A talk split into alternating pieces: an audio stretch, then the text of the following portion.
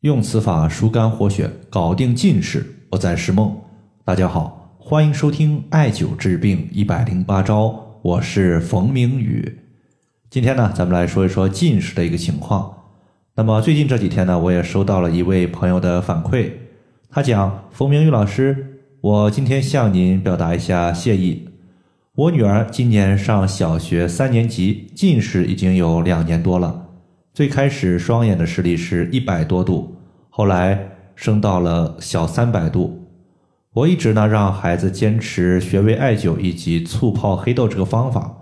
在上周我带孩子去复查视力的时候，竟然发现孩子的视力已经恢复到一年前的一百多度了。后来呢，我感觉不可思议，感觉是不是检查出错了，就又带着孩子去了两家不同的检测中心，发现呢检测的视力。确实呢，是得到了改善和恢复。谢谢。对于近视的问题呢，一直以来呢，也都是很多家长朋友的一块大的心病。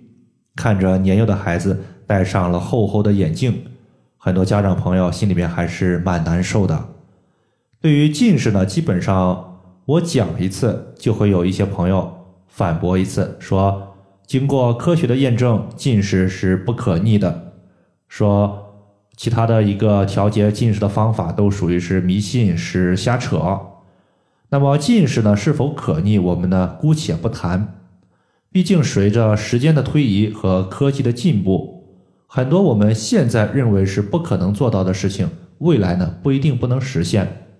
就像几百年前人们认为人类它没有翅膀不能飞，但是呢我们现在借助飞机不也实现了飞天吗？今天呢？我把这个朋友的度数是怎么降下来的，和大家呢分享一下，大家呢可以作为参考。首先呢是醋泡黑豆这个方法呢，大家可能都听说过，但是其中呢一些关键的地方，大家可能会容易出错。这位朋友他用的方法呢，就是把黑豆先洗净，然后的话在清水之中浸泡十分钟，浸泡之后捞出晒干，然后的话在锅中不要放油，直接翻炒。直接用中火，那么当我们的黑豆它的表皮开裂之后，再转小火炒五分钟就可以出锅了。但是大家要注意，火一定要掌握好，不要炒糊了。最后的话，大家加入米醋或者是陈醋都可以。基本上呢，一天之后你会看到这个黑豆啊，它进入醋里面之后就膨胀了，此时呢就可以食用了。那么中医认为呢，黑色食物可以入肾，所以呢。黑色的黑豆，它补肾的能力是毋庸置疑的。同时呢，中医也经常讲肝肾同源，所以黑豆它其实也有补肝的效果。再加上肝开窍于目，所以呢，经常使用黑豆，它可以调肝补肾，对于肝肾亏虚所导致的一个眼部疾病，它都有非常不错的一个调节效果。那么在使用醋泡黑豆的一个过程中呢，有四个点。我和大家一定要强调一下，第一个呢，就是黑豆你用生的或者是用熟的都可以。像上述这位朋友呢，他用的就是一个熟的黑豆。那么两者呢，其实是各有利弊。如果你用熟的黑豆，那么基本上你浸泡一天，第二天呢就能吃了。但是呢，这种方法它浸泡的黑豆需要用冰箱保存。如果你用的是生的黑豆，它浸泡的时长最起码得一个月以上才能吃。并且呢，生的黑豆它只要保存在我们一个较为阴凉的地方就可以了。如果天气适合，可以不用冰箱。第二个呢，如果是从效果上来讲，用生的黑豆它的效果比熟的黑豆会更好一些。但是生的黑豆它的口感不如熟的黑豆。上面这位朋友反馈的案例之中呢，由于是一个小孩子，所以呢他用的就是一个熟的黑豆，为了加强口感。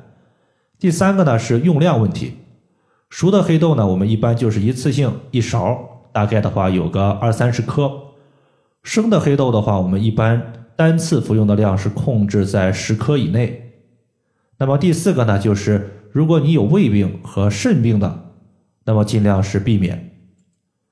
那么其次呢，这位朋友还用到了一些穴位的疗法，穴位的疗法呢，我们主要是分为。远端穴位和眼睛局部的穴位，眼睛局部的穴位呢，基本上我们常做的眼保健操就已经全部涵盖了，所以呢，我们直接选择一些艾灸眼睛的器具，直接艾灸就可以了。远端的穴位，我们在艾灸的过程中呢，要根据不同患者的具体情况来选择。比如说，今天反馈的这位患者呢，他就是家庭的一个家长，他对于孩子的要求比较严格，导致呢孩子不活泼，比较压抑，同时呢伴随有肾亏的情况。所以呢，对于他的情况，我推荐了两个穴位，是光明穴和太冲穴。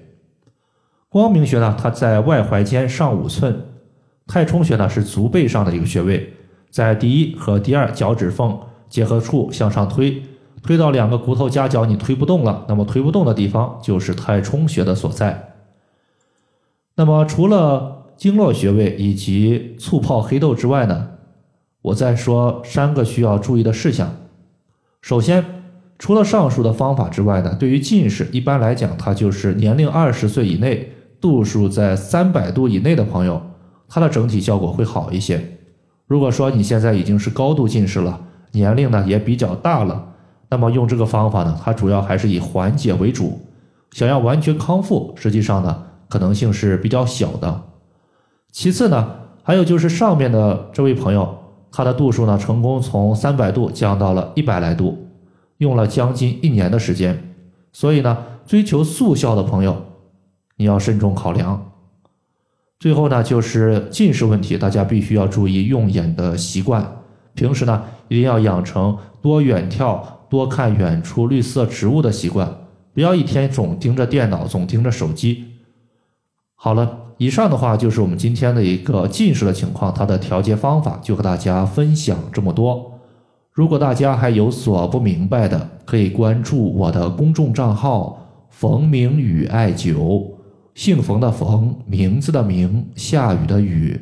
感谢大家的收听，我们下期节目再见。